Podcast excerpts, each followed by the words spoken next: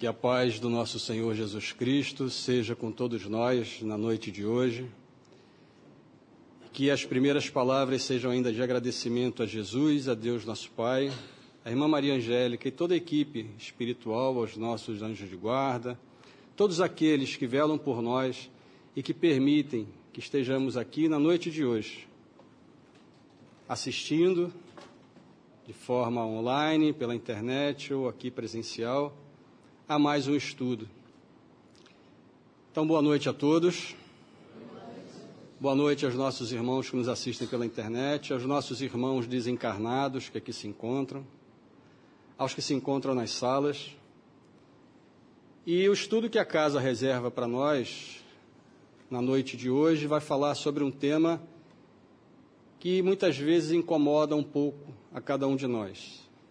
Nos traz lembranças em um determinado dia, não que nos outros dias não sejam dias de lembrança, mas é o dia de finados, que, que, que normalmente se faz a lembrança, né, no dia 2 de novembro, a todos aqueles que já se encontram no plano espiritual.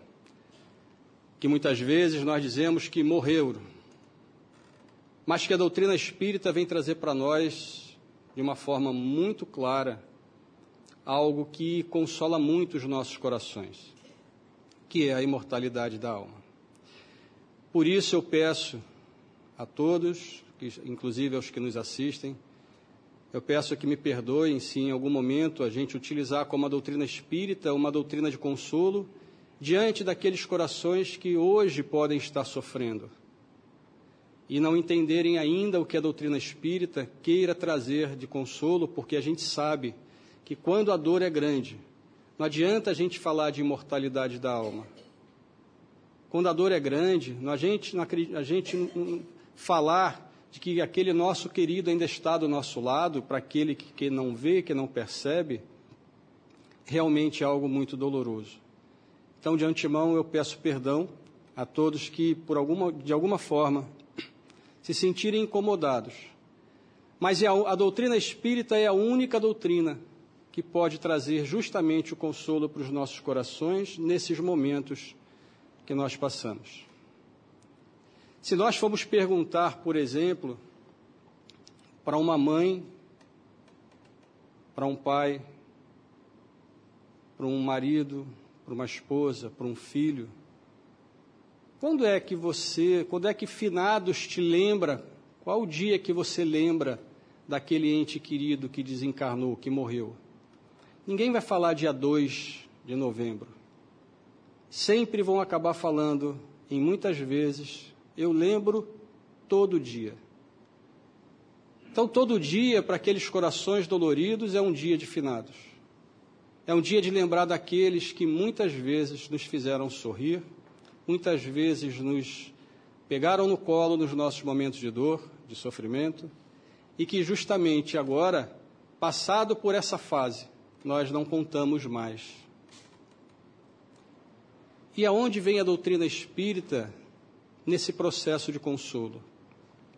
Saber que todos nós somos espíritos imortais, isso por si só não consola ninguém mas saber que somos espíritos imortais, que todos esses laços afetivos não se perderam e que de alguma forma, quando nós deixamos um corpo físico, nós continuamos ser exatamente o que somos, que podemos ter o contato exatamente com aqueles com quais estivemos, que continuamos agindo da mesma forma que agimos, amando, mas também com as nossas rebeldias, com os nossos equívocos, Nenhuma doutrina explica isso, senão a doutrina espírita. Falar de uma imortalidade da alma é falar de justiça de Deus. Mas como falar de uma justiça de Deus num dia em que se lembra justamente daquele querido que nos deixou?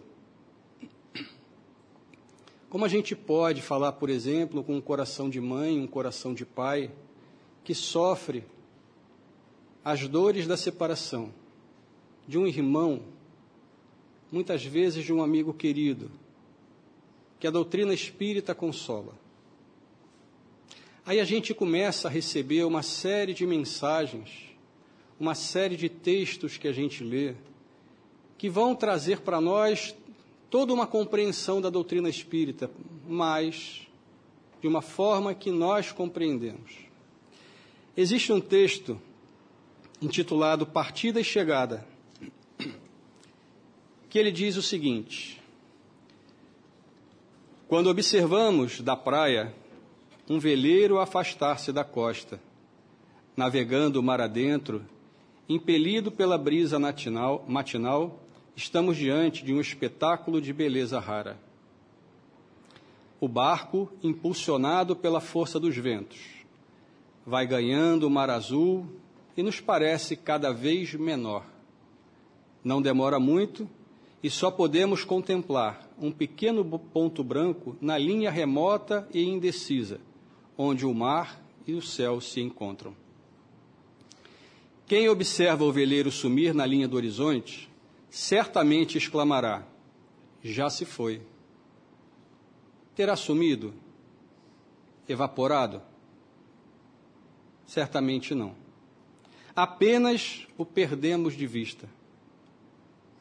O barco continua do mesmo tamanho e com a mesma capacidade que tinha quando estava próximo de nós.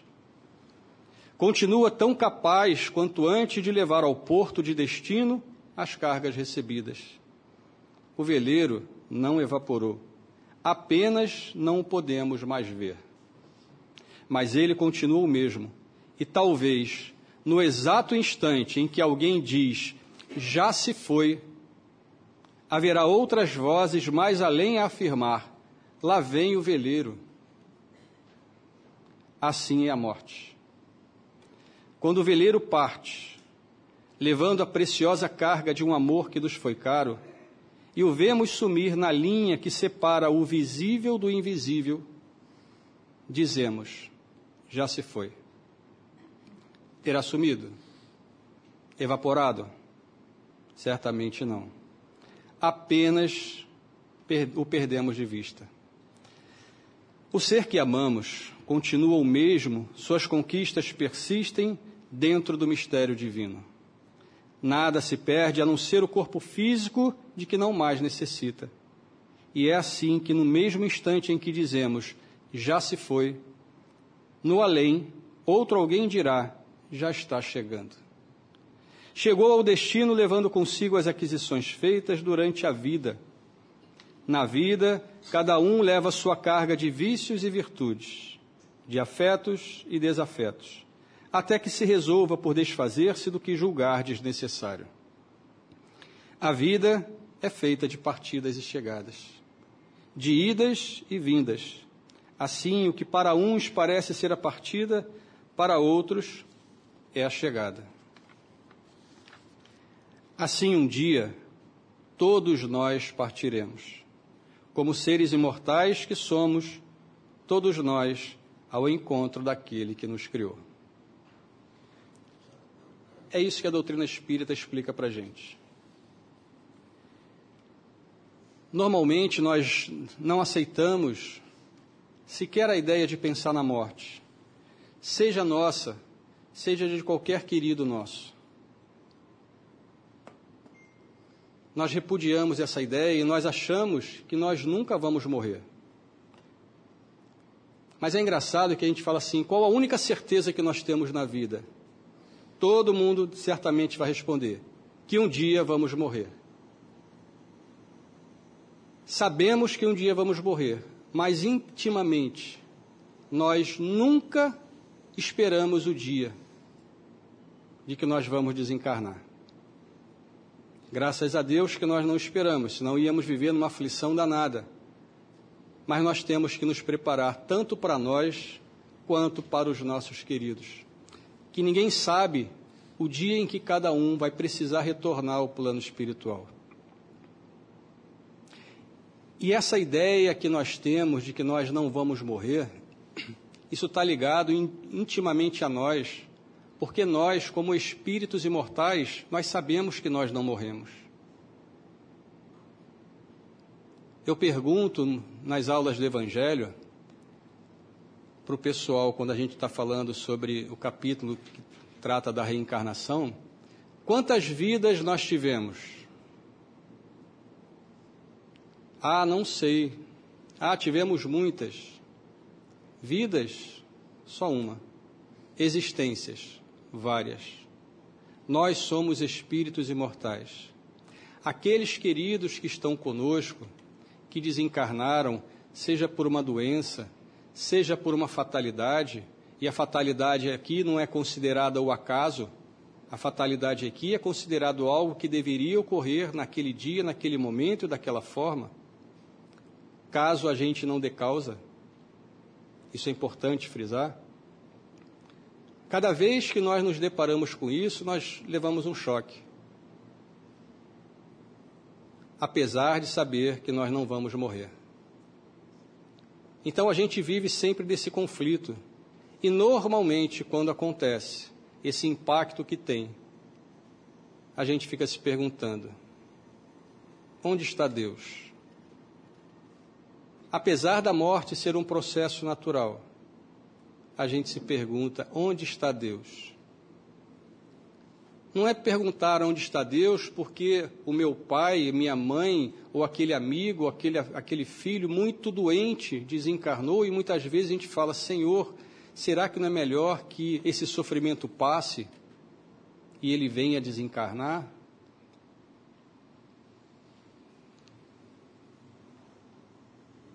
Mas a gente está sempre vivenciando experiência para que quando esse momento chegue, algo possa acontecer para que possa consolar o nosso, o nosso coração. Eu tenho outro texto aqui, que eu utilizei num, num outro estudo que foi feito, e ele foi retirado da internet. No dia 29 foi postado na revista Crescer, no dia 29 de outubro de 2019. E por que, que eu, eu me interessou esse texto no dia que eu li? Estava bem grande assim a manchete lá na revista. Filha que continuou a mandar mensagem pelo celular para o pai, mesmo depois dele ter falecido, recebe resposta incrível. Opa! Que resposta que ela recebeu? Se mandou a mensagem para o celular de um pai que já tinha falecido. Aí a curiosidade, né? Vamos abrir o site para poder ver. Aí olha o que, o que foi relatado nessa mensagem. A jovem americana, Chastity Patterson, de 23 anos, continuou a enviar mensagens para o celular do pai Jason Lyons, depois que ele faleceu.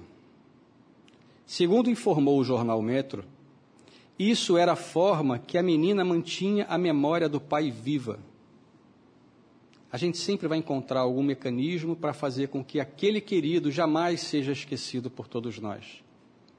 Esse era o meio que ela encontrava. Um dia, antes de fazer quatro anos da morte do pai, ela mandou a seguinte mensagem: Ei, pai, sou eu. Amanhã será um dia difícil de novo, disse Chastite. Ela enviou um longo texto falando sobre o luto que vive por causa da morte dele e contando também um pouco sobre sua vida, que iria se formar na faculdade e que tinha até combatido um câncer informou que encontrou um novo amor após uma grande decepção em um relacionamento. E ainda confessou que não sabia se iria se casar, pois teria que caminhar no altar sem ele ao lado. Depois de enviar a mensagem, ela recebeu a resposta de um homem e ficou chocada e emocionada. Ele se, se identificou como Brad e disse que o número do pai dela havia ido para ele. Brad revelou que havia perdido sua filha em 2014, em um acidente de carro, e que lia as mensagens dela todos os dias como forma de mantê-lo vivo. Ele respondeu: Oi, querida. Eu não sou seu pai, mas tenho recebido todas as suas mensagens nos últimos quatro anos. Eu fico ansioso por suas mensagens pela manhã e também pelas mensagens de boa noite. Meu nome é Brad, perdi minha filha em um acidente de carro em agosto de 2014. Suas mensagens têm me mantido vivo. Quando você me manda uma mensagem, eu sei que é uma mensagem de Deus. Eu sinto muito que você tenha perdido alguém tão próximo, mas eu tenho ouvido você ao longo dos anos e vi você crescer.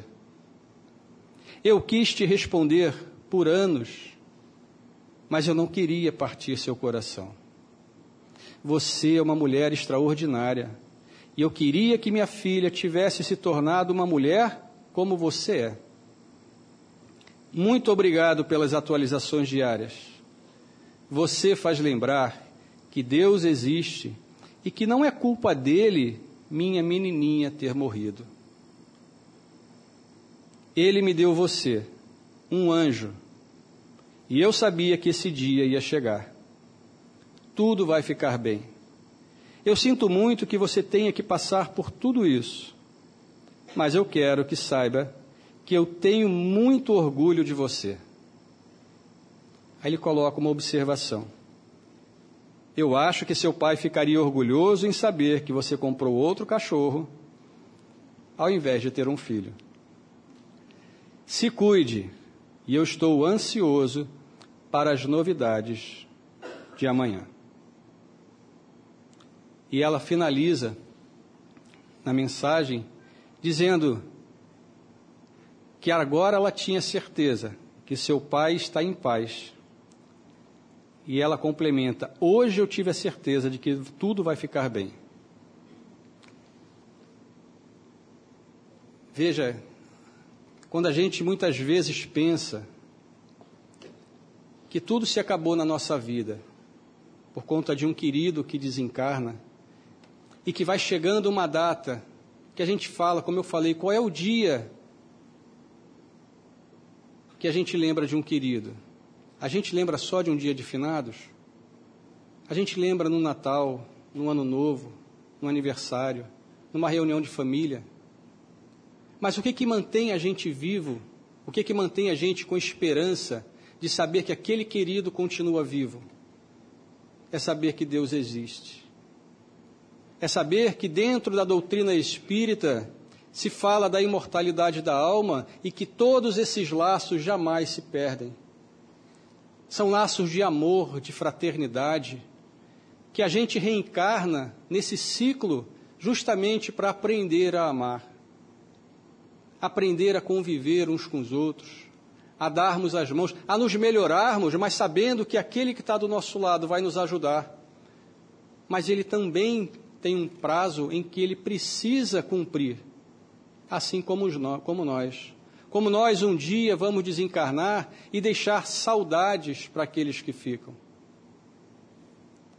Falar de finados, falar de morte, quando a gente abraça a doutrina espírita, a gente fala não mais de morte, a gente fala de vida. A gente fala de vida após o desencarne não é vida após a morte. A morte traz para nós, a palavra morte traz para nós algo muito pesado que a gente carrega durante muito tempo e que a doutrina espírita apresenta como um desencarne. Aquele que viveu encarnado continua vivo, mas agora desencarnado.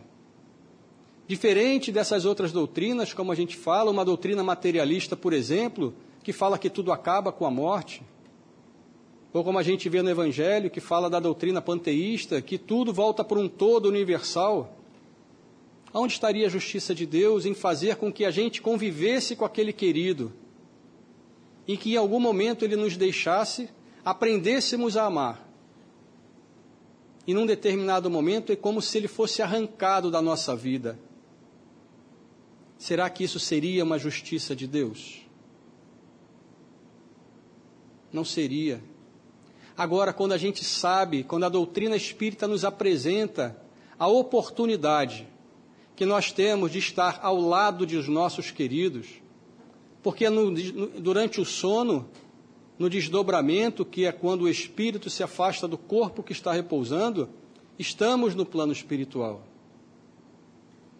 Ah, mas eu não lembro. Eu não lembro, mas muitas vezes nós acordamos com uma sensação de paz, de bem-estar. E às vezes é nos momentos em que nós estávamos lembrando de alguém, ou às vezes nem estava lembrando de alguém querido, mas foi nos momentos de dificuldade e a gente acorda como se alguém tivesse nos pegando no colo.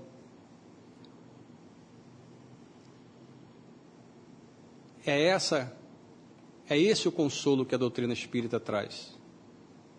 É esse o consolo que muitas vezes nenhuma outra crença religiosa pode trazer, porque se eu acredito na imortalidade da alma, mas não acredito na reencarnação, eu não acredito em que nós podemos nos aproximar quando chegar meu, a hora do meu desencarne.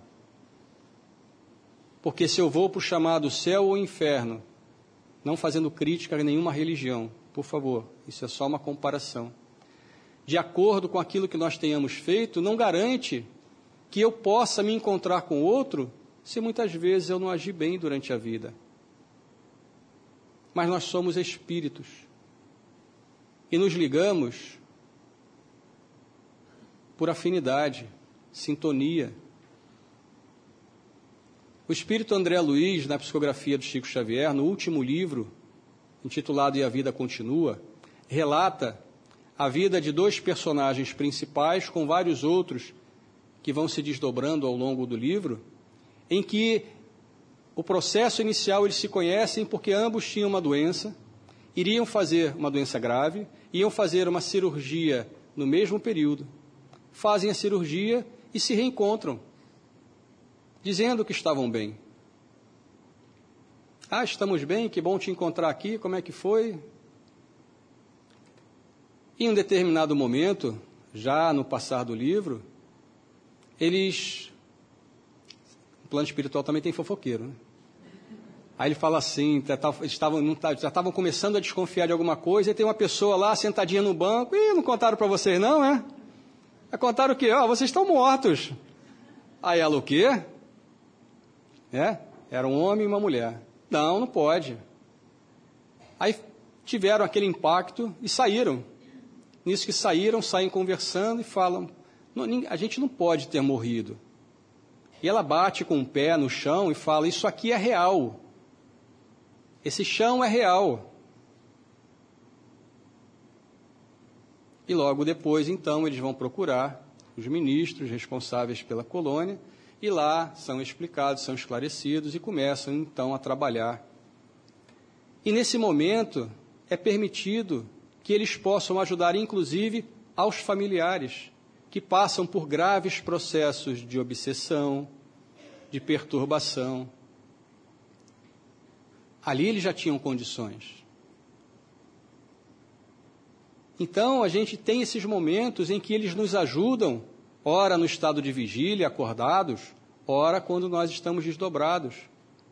Quantas vezes, no momento em que o coração está mais apertado, a gente fala assim: Poxa, sonhei com Fulano. O que não é senão a lembrança do desdobramento e encontro a um plano espiritual? Muitos vão dizer, quando não acredita nesse, nesse tipo de encontro, é um sonho, é um processo da, da tua cabeça, você ficou pensando na pessoa. Não, é encontro, é verdadeiro. Então, falar de morte na doutrina espírita é falar de morte que muitas vezes ela existe, mas não precisa estar desencarnado. Quantas pessoas que morrem para a vida espiritual porque se dedicam às coisas da matéria, deixam de viver aquilo que precisam para o seu desenvolvimento moral e espiritual, esses estão mortos. Não é à toa que Jesus fala: deixai aos mortos o cuidado de enterrar seus mortos. Jesus não estava falando que a gente não podia velar os nossos queridos e enterrar. Ele fala dos mortos espirituais. E o que Jesus nos apresenta sempre no seu Evangelho é uma mensagem de fé e de esperança, de imortalidade, de felicidade. Mas a gente sabe que um coração dolorido, seja no dia de finados, seja num dia que, que lembre, como foi nesse texto, no dia do aniversário. Mas Deus sempre vai permitir que algo aconteça próximos a nós, conosco, para que toda essa dor, toda essa saudade, ela seja minimizada é olhar para Deus como um pai de misericórdia e não mais aquele pai que tirou de mim aquilo que era precioso. Porque ele não tirou nada da gente. Nós restituímos a Deus um filho. A gente vai falando e vai lembrando dos casos. Certa vez eu vi uma entrevista, é, isso já tem muitos anos, eu não sei precisar a quantidade de anos, de um pai que estava no velório de um filho e o filho ele era um dentista e ele era alpinista também e estava fazendo uma escalada, salvo engano, no Everest, quando teve uma avalanche e ele morreu. E aquilo para mim ficou uma lição muito grande, porque foram entrevistar, de acordo com a repercussão, não sei porque houve a repercussão do caso, mas foram entrevistar no dia do velório aquele pai e perguntaram para ele como o senhor está se sentindo. E ele falou assim: Eu agradeço a Deus por ter me confiado o seu filho durante 44 anos de vida. Quando eu ouvi aquilo, eu falei: Gente, e aí? Será que um dia eu consigo ter esse tipo de pensamento? Até hoje eu não sei. Mas à medida que a doutrina espírita vai sendo compreendida, eu rogo aos meus mentores que quando eu precisar passar por esse momento, porque a gente vai precisar passar, seja com o pai, com a mãe, com o irmão, né? seja com o filho, a gente não sabe o tempo de cada um. Eu rogo que eles permitam que tudo aquilo que eu aprendi ao longo desses poucos anos de doutrina espírita, eu consiga colocar em prática. Porque é uma doutrina, como eu falei, que consola. Eu jamais vou conseguir encontrar em qualquer outro lugar. E nós não vamos conseguir encontrar em qualquer outro lugar. Nada que console como a doutrina espírita nos faz. Saber que estamos próximos uns aos outros porque o que, nos, o que nos causa maior dor e sofrimento é ter aquela ideia de que acabou. Não tenho mais o meu lado. Perdi o meu pai. A gente não perde ninguém. A gente se afasta. Certa vez, aqui na casa, Raul Teixeira, que é um orador espírita, acredito que muitos conheçam, ele teve fazendo um estudo aqui na casa e falou sobre o processo de estar encarnado e desencarnado. Isso para mim também foi uma lição que ficou bem marcada, porque ele conseguiu explicar de forma didática uma, como é que nós estamos interagindo uns com os outros. Porque aqui nós estamos assistindo a reunião pública, se nós perguntarmos, alguém está vendo algum irmão desencarnado? salvo aqueles que têm uma possibilidade mediúnica de clarividência ou de dupla vista, vão dizer que sim. Eu, como muitos outros, vamos dizer que não. Mas eu sei que tem. Eu sei que tem. Então, Raul Teixeira, ele fez uma comparação. Ele falou o seguinte: Imaginemos que nós estejamos com um copo com água. O estado natural da água líquido. E que nós coloquemos dentro desse copo uma pedra de gelo.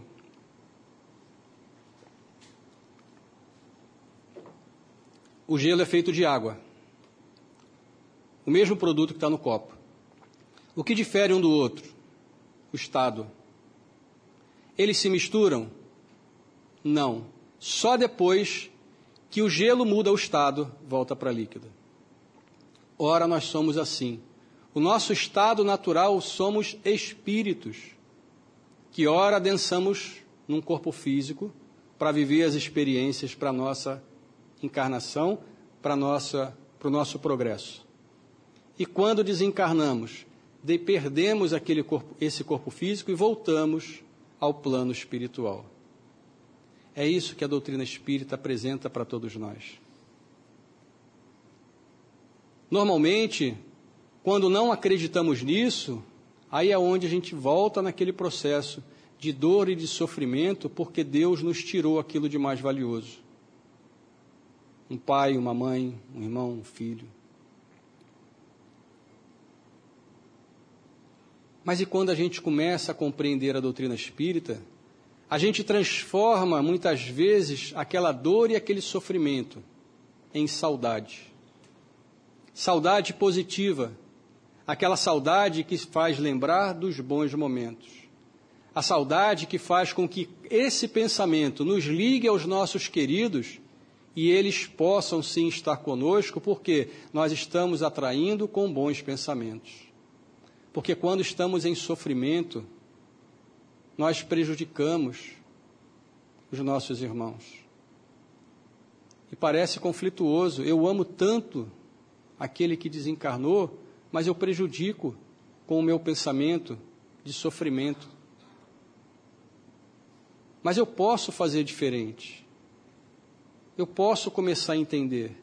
Eu posso fazer com que aquele dia 2 de novembro, que é um dia de finados, não seja só mais aquele dia que eu vou a um cemitério para prestar homenagens àquele que muitas vezes já não está nem mais lá.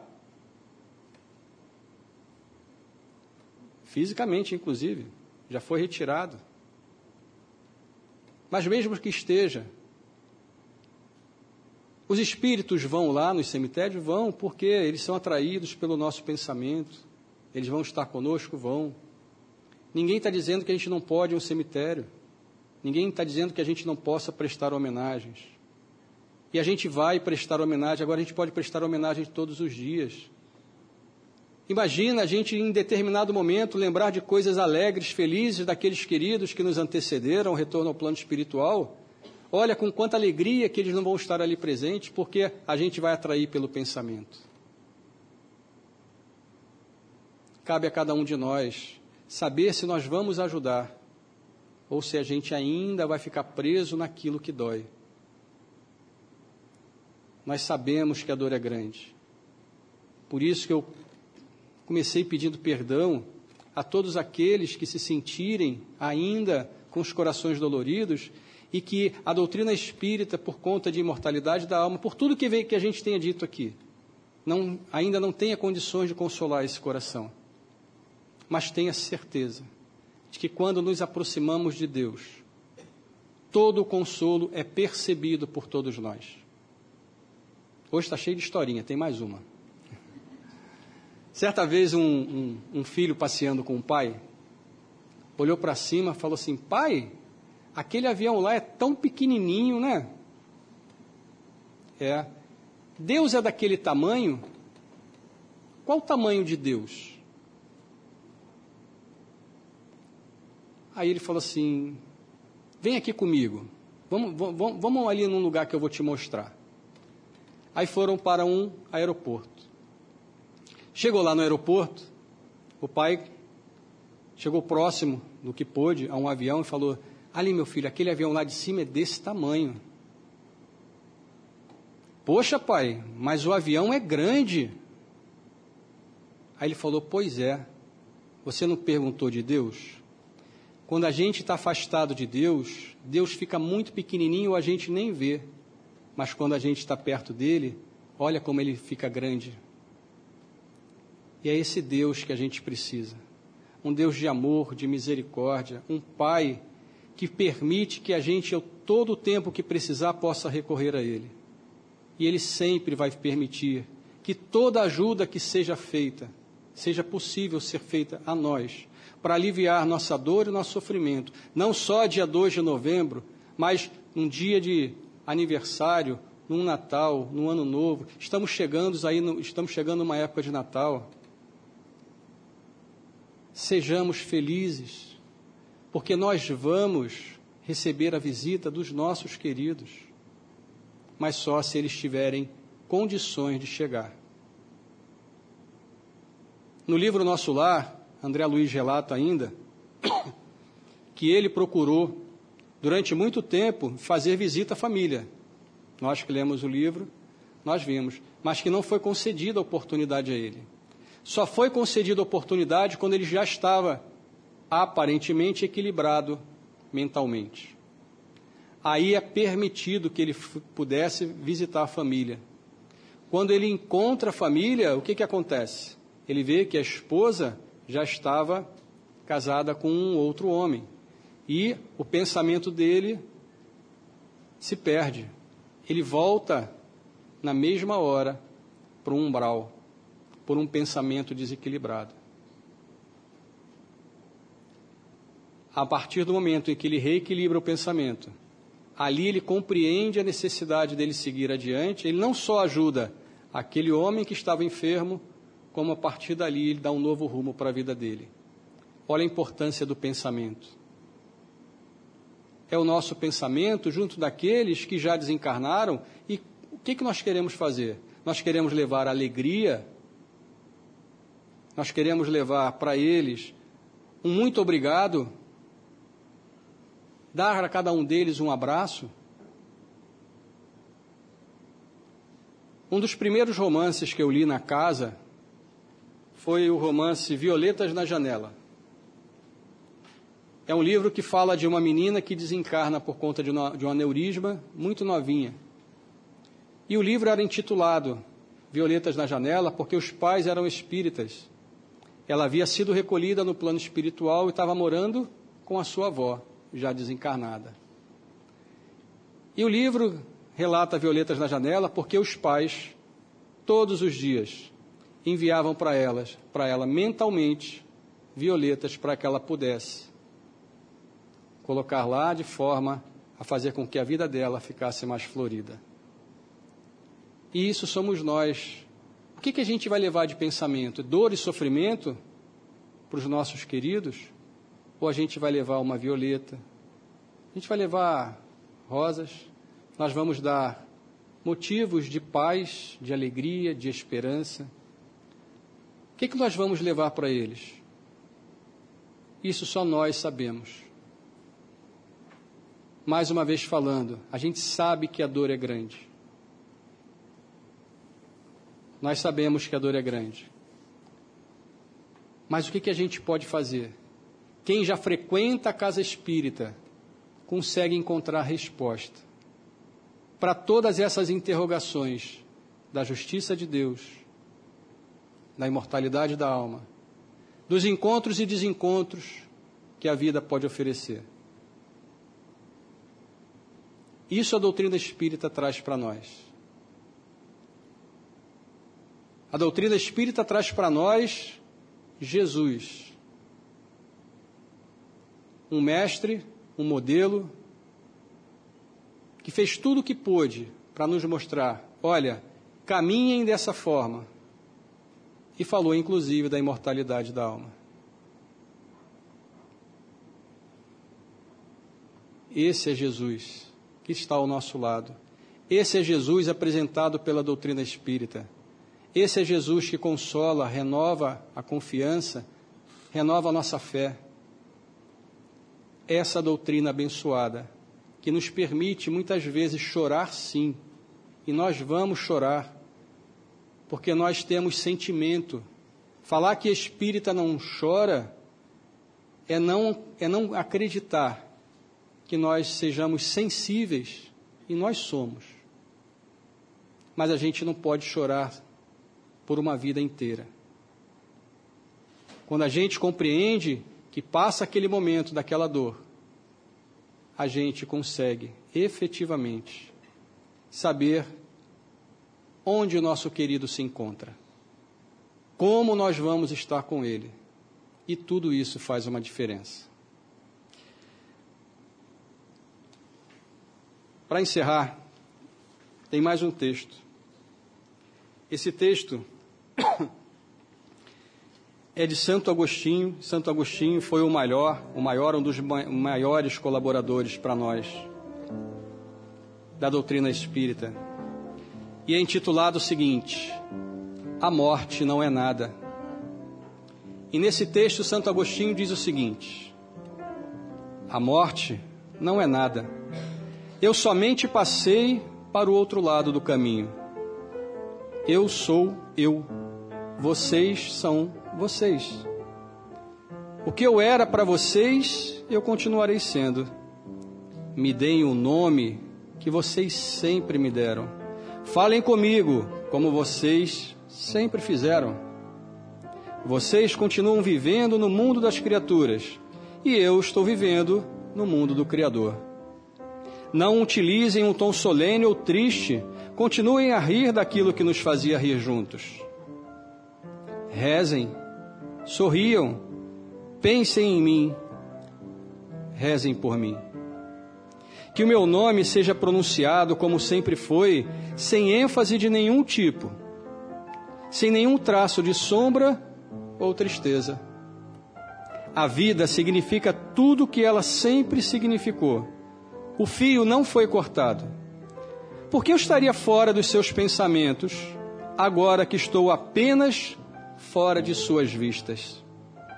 Eu não estou longe, apenas estou do outro lado do caminho. Você que ficou aí, siga em frente. A vida continua, linda e bela, como sempre foi.